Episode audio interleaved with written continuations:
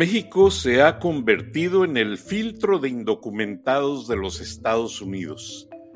Somos como eh, que la perspectiva de patio nos la están quitando.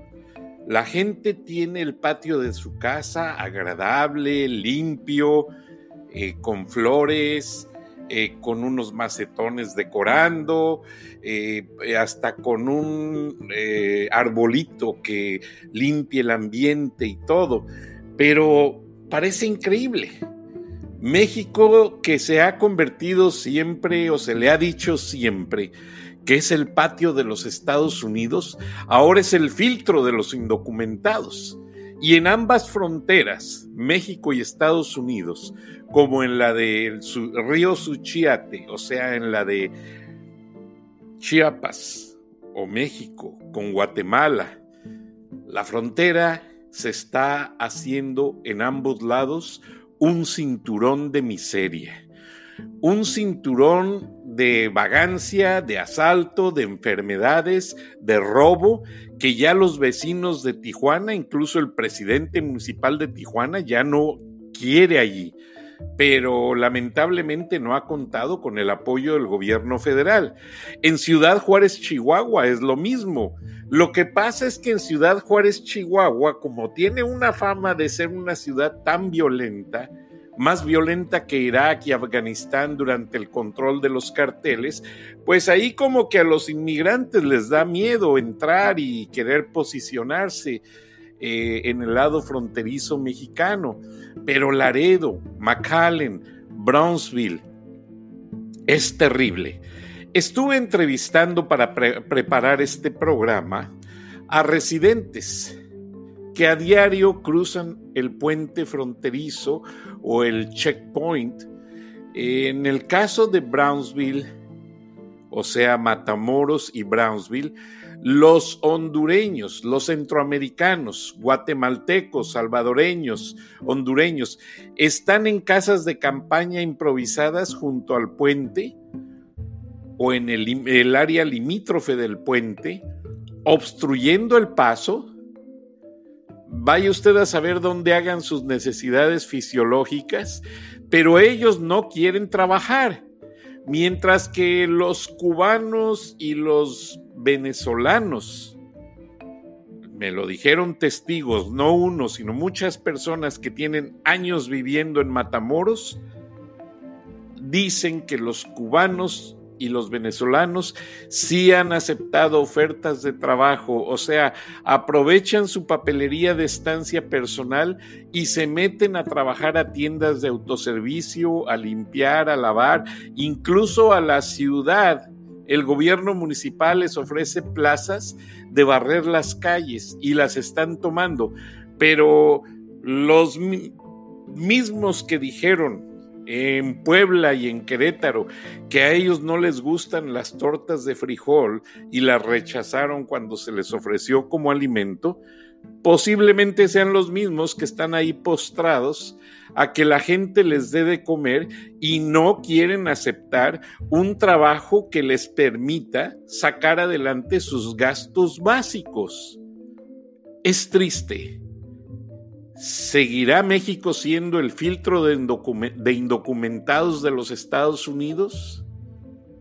¿Las mafias del narcotráfico seguirán controlando el tráfico humano y la trata para hacer de las bellas ciudades fronterizas lugares de por sí ya existían demasía de trata y prostitución? Hola, buenas noches. Les habla su amigo de siempre, Francisco Manuel Durán Rosillo, en Charlas de la Noche, Palabras con Imagen. Saludos a todas nuestras afiliadas y a nuestras plataformas sociales. Estamos muy contentos porque el programa está saliendo cada día en más estaciones, principalmente en el oeste de Estados Unidos y en áreas del centro de México. Hoy analizamos y no vamos a quitar el dedo del renglón. ¿Por qué se cerró la casa siglo XXI? Esto era un albergue en Chiapas, donde llegaban los migrantes a tener una estancia temporal mientras solucionaban su papeleo. y ya solucionado su papeleo, supervisados por las autoridades, continuaban su viaje, pero de una manera limpia, no defecándose en las calles como lo han estado haciendo, caminando en las carreteras y agarrando eh, de repente viajes temporales en las plataformas de los trailers. Ustedes ya vieron las imágenes en la televisión. Empezó el 2020 de una manera caótica. A partir del día 18 de enero, en la área limítrofe del río Suchiate que divide a Guatemala con México.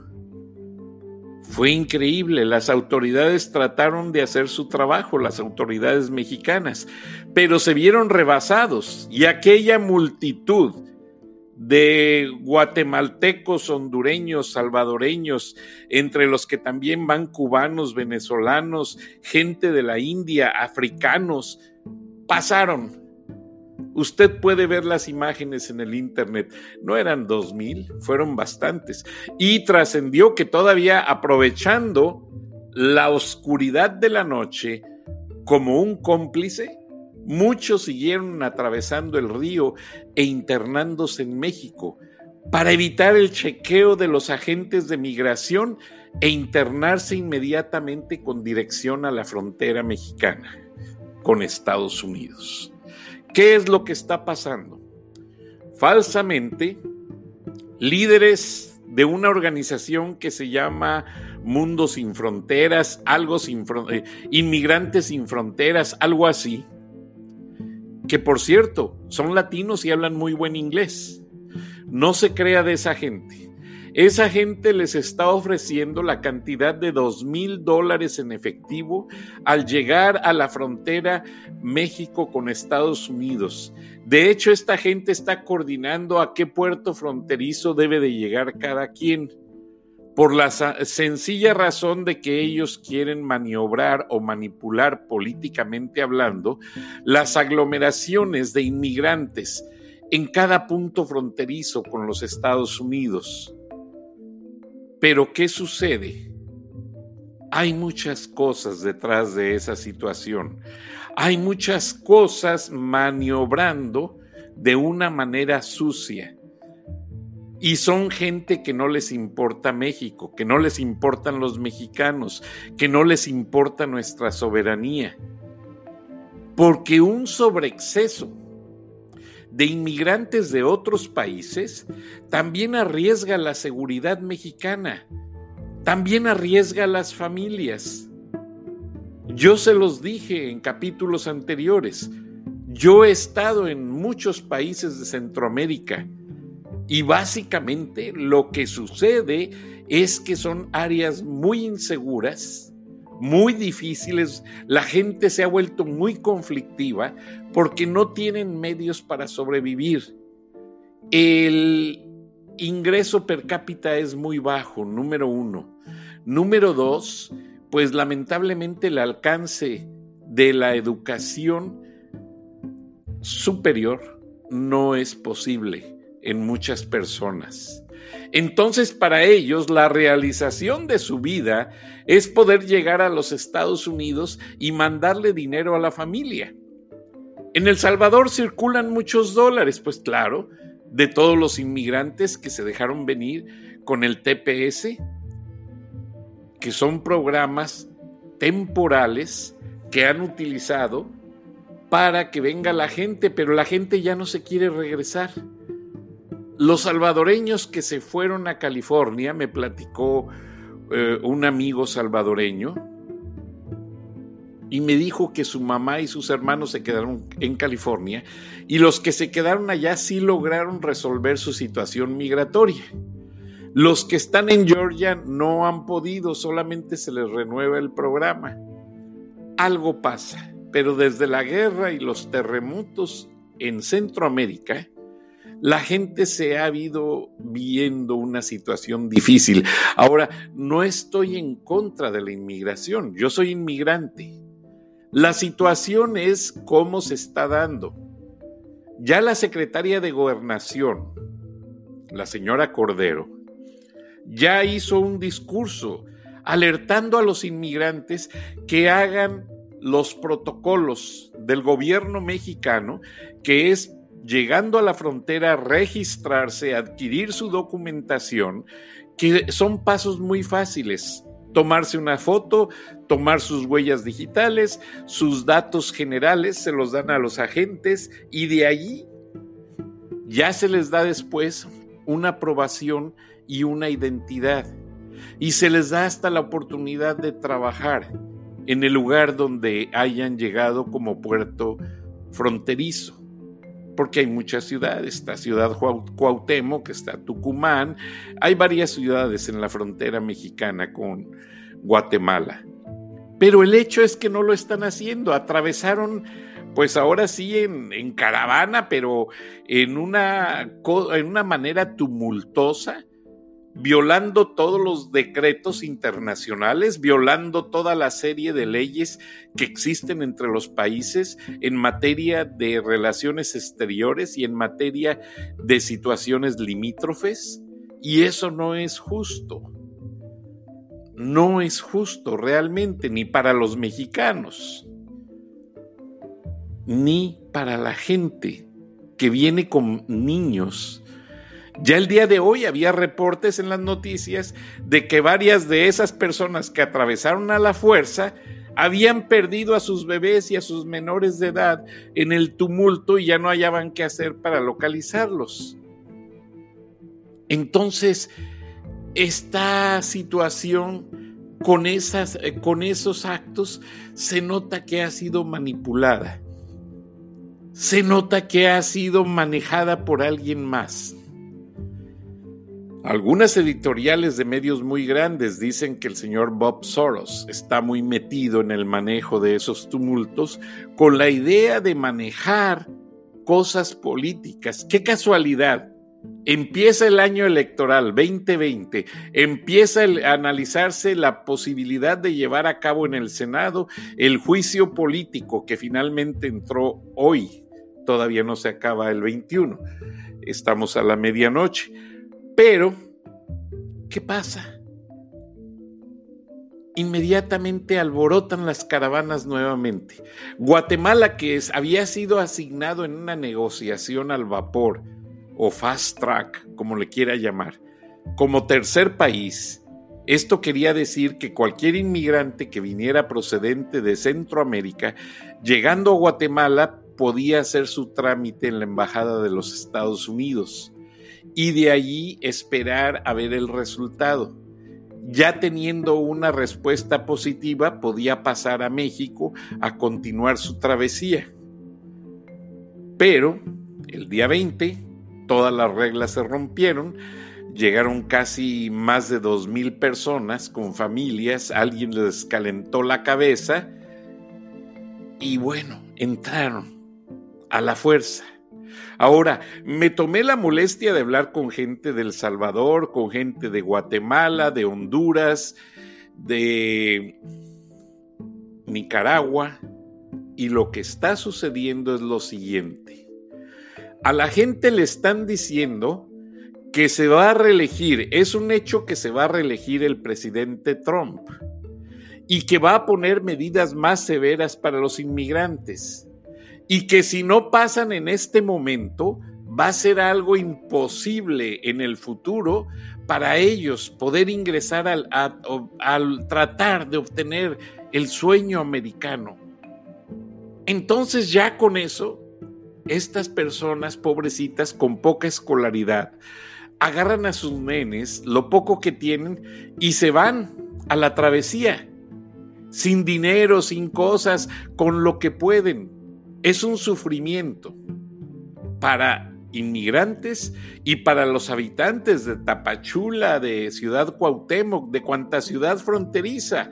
¿Por qué razón? Porque lamentablemente las ciudades ya huelen a materia fecal, a orines, me da pena decirlo. Aparte, incrementaron los robos, incrementaron los asaltos. Las autoridades no son suficientes para atender a toda esa gente. No tienen servicios médicos. No hay nada. México no tiene infraestructura para recibir tanto inmigrante. Entonces lo que está sucediendo es que se están haciendo focos de infección. Esta gente se enferma, la tienen que llevar a las clínicas, no tienen dinero para pagar, el gobierno no puede absorber los gastos de todos y la cereza del pastel, adivine usted cuál es. En estas caravanas también se están infiltrando chinos. Y no tengo nada contra los chinos, pero acaba de salir un nuevo virus que se llama coronavirus, que se gestó en los países asiáticos, que ya una persona falleció que lamentablemente por el aeropuerto internacional Hartsfield Jackson de Atlanta, hay la posibilidad y se investiga que posiblemente una persona entró infectada. Entran siete vuelos diarios procedentes de China, siete vuelos directos, sin contar los dos de Corea, sin contar los dos que vienen de Japón, sin contar varios más que también vienen del área. Más aparte, vienen los chinos con gente muy carente de recursos en las caravanas. Si posiblemente viene uno infectado, con uno que venga infectado, por las condiciones que guardan los centros y los vehículos donde los albergan, en el calor, sin aire acondicionado, sin ninguna medida de higiene, esto va a estar fuera de control. Esto que sea un llamado de alerta a tiempo para evitar que México sufra, porque lamentablemente los funcionarios no sufren, los funcionarios no tienen que enfrentar todo el problema.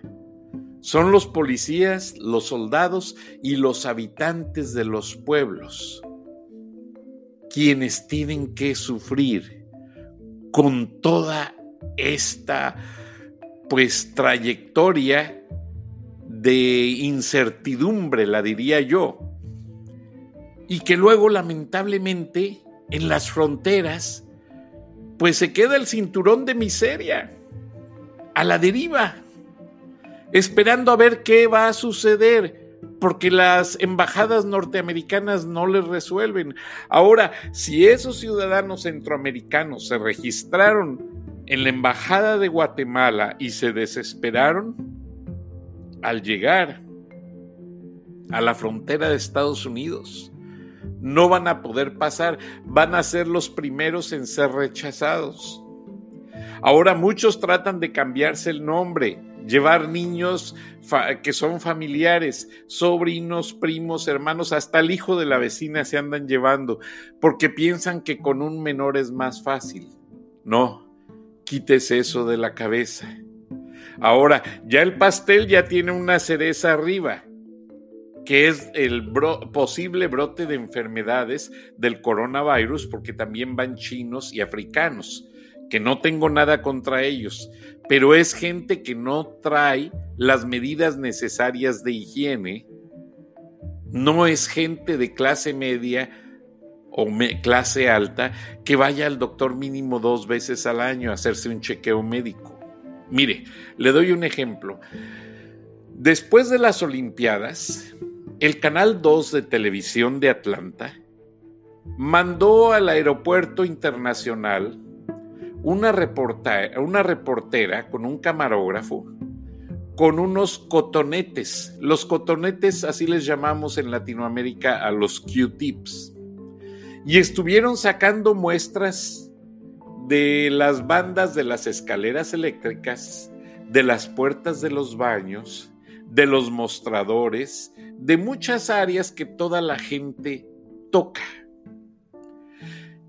lamentablemente los llevaron a un laboratorio y encontraron seis virus o bacterias que no eran identificables para los Estados Unidos. a Atlanta llega más gente de todo el mundo. El aeropuerto de Atlanta es una conexión entre el resto del mundo y África, Europa, la Unión Soviética, Asia y los países del mundo árabe. Entonces, no tengo nada contra ese extranjerismo delicioso, pero sí hay que tener cuidado hay que prevenirse. Ya había una reportera hoy entrevistando pasajeros que llegaban de China. Ya empiezan a circular en los medios fotos y videos de ciudadanos chinos portando máscaras para protegerse del posible contagio de este coronavirus. Ahora, realmente, si usted pensaba que esto sería pues la gota que iba a derramar el vaso, puede ser que sí, cinturones de miseria y de enfermedad en la frontera México-Estados Unidos y que se siguen sublevando en la frontera México-Guatemala. Ahora, agréguele usted a toda esta situación, pues el problema no solo político entre ambos países, porque México sin querer ha, ido quedándose como un filtro de indocumentados de los Estados Unidos. Y así lo publiqué en, un libro que publiqué en el 2011, mi primer libro. Ya voy en el tercero, gracias a Dios. Pero si usted analiza toda la temática de la inmigración, que gracias a Dios me considero muy conocedor de ello, porque desde muy joven Visité prisiones en ambos lados de la frontera, México-Estados Unidos. Recorrí toda la frontera desde Brownsville hasta San Diego, conociendo casos, entrevistando gente, conociendo centros de detención. Todo está documentado en los medios con los que trabajé y también viajé al río Suchiate para conocer toda la perspectiva de cuando empezaba en el año 1982, le estoy hablando de hace muchos años, las autoridades de gobernación en México estaban alarmados porque al año cruzaban 17 mil centroamericanos. Al año. Ahora esos son los que cruzan en dos o tres días por toda la frontera. Entonces está fuera de control. Esto es una alarma, es un grave problema. Muchos han tratado de hacer negocio de eso, pero lamentablemente ya le empezaron a achacar al gobierno del presidente López Obrador, pues que está cumpliendo más con los extranjeros que con los mexicanos. Yo siento que él trata más o menos de balancear la situación porque está fuera de control y, no ha querido entrar en una polémica internacional. Recuerden que había un paquete de ayuda para Centroamérica, encausado entre Washington, México y las cancillerías iban a trabajar juntos para generar empleos en Centroamérica. No ha llegado todo eso. Y sí está creciendo la desesperación, está creciendo el descontrol. Y ese descontrol, porque llega gente de más países y no saben qué hacer, cómo atenderlos, no por el hecho de no saber técnica y jurídicamente el trato, sino porque esta gente está tratando de entrar a la fuerza. Ya el líder de la Cámara, Porfirio Muñoz Ledo, que también es líder de representando un partido de oposición y que fue secretario de Educación Pública y que fue senador y que fue priista y fue un político muy prominente en sus años pues de más joven, actualmente pobrecito, ya está pues cansado, ya está enfermito, eh, lo conozco personalmente, lo he entrevistado, eh, tuvimos el gusto de que hablara el New York Times tanto de él como de mí en, una columna. Entonces, es muy triste porque él también se estuvo quejando de la manera violenta en que los centroamericanos incurrieron a romper la soberanía mexicana. Eso también afecta. Entonces, imagínense, es una masa de gente con poca educación, de gente que proviene de países donde imperan las leyes de las pandillas, donde impera el tráfico y que para colmo los usan como medio de manipulación, porque eso es todo. A nadie de los que está organizando esas caravanas les importa que haya un programa migrante instaurado, ¿no? Ese tipo de lidercitos el gobierno los debería de sacar y deberían de ser los primeros en ser encarcelados, porque son los que ponen en riesgo a esta pobre gente. Y debe de empezarse ya un programa, como se hizo el programa Bracero, contratando a la gente desde los países en la embajada y si no van de esa manera no se aceptan en los Estados Unidos. Que se acabe ese filtro de indocumentados en las fronteras de México. Porque todo eso va realmente a desestabilizar México en muchos aspectos. Y para el momento en que quieran resolver el problema, esto va a haber crecido como una enfermedad y ya va a estar muy, muy afectada la soberanía mexicana, la juventud mexicana. Las jóvenes las violan, las prostituyen, no hay empleos, pues bueno, abren una cantinucha y ponen ahí a las muchachas a prostituirse. Y eso es. ¿Qué progreso trae eso a un gran país como México? Ninguno. Entonces, esta charla es un momento de reflexión para evitar y tratar de hacer ver a las autoridades que tienen que detener de una manera profesional, no violenta, a toda esa gente y encauzarla, no a la frontera, a su país, regresarlos hasta que la embajada de los Estados Unidos les cumpla a ellos. México aquí no tiene nada que ver. México, por respetar acuerdos internacionales, está agarrando una papa caliente que ni los mismos Estados Unidos han podido controlar. Ya se habla en muchas columnas políticas. El mismo presidente Trump lo ha dicho. Ya somos muchos.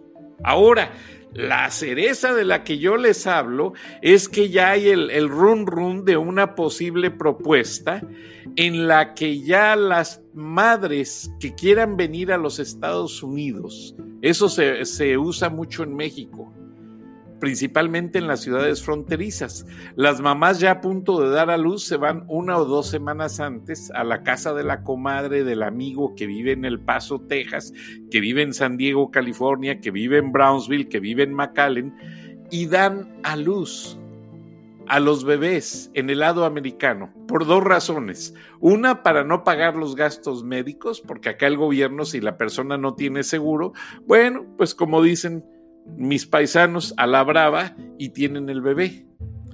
Y dos, porque ya el chamaco ya es ciudadano americano. Ahora, me llamó mucho la atención una experiencia personal. Yo llegué aquí a Atlanta, donde hay una gran comunidad regiomontana, y había, me encontré con muchos regiomontanos que me saludaban muy amable y me decían, oh, yo soy ciudadano americano. Y en una ocasión invité a comer a uno porque quería comentarme algo. Y cuando trató de hacer su orden en inglés con la mesera, no sabía inglés y le digo, oye, perdóname, eres ciudadano de los Estados Unidos y no hablas inglés. Bueno, es que mi mamá nada más se pasó para que yo naciera y ya regresó conmigo a Monterrey. Después, cuando crecí, me pasaron para sacarme mi licencia y así me fui. Pero realmente, pues ser ciudadano americano por ratos, pues deja mucho que desear.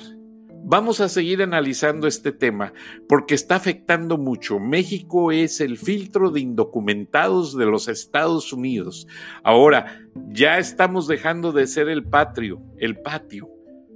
nos quieren convertir en un basurero y eso no lo vamos a permitir. Gracias, buenas noches y nos escuchamos mañana.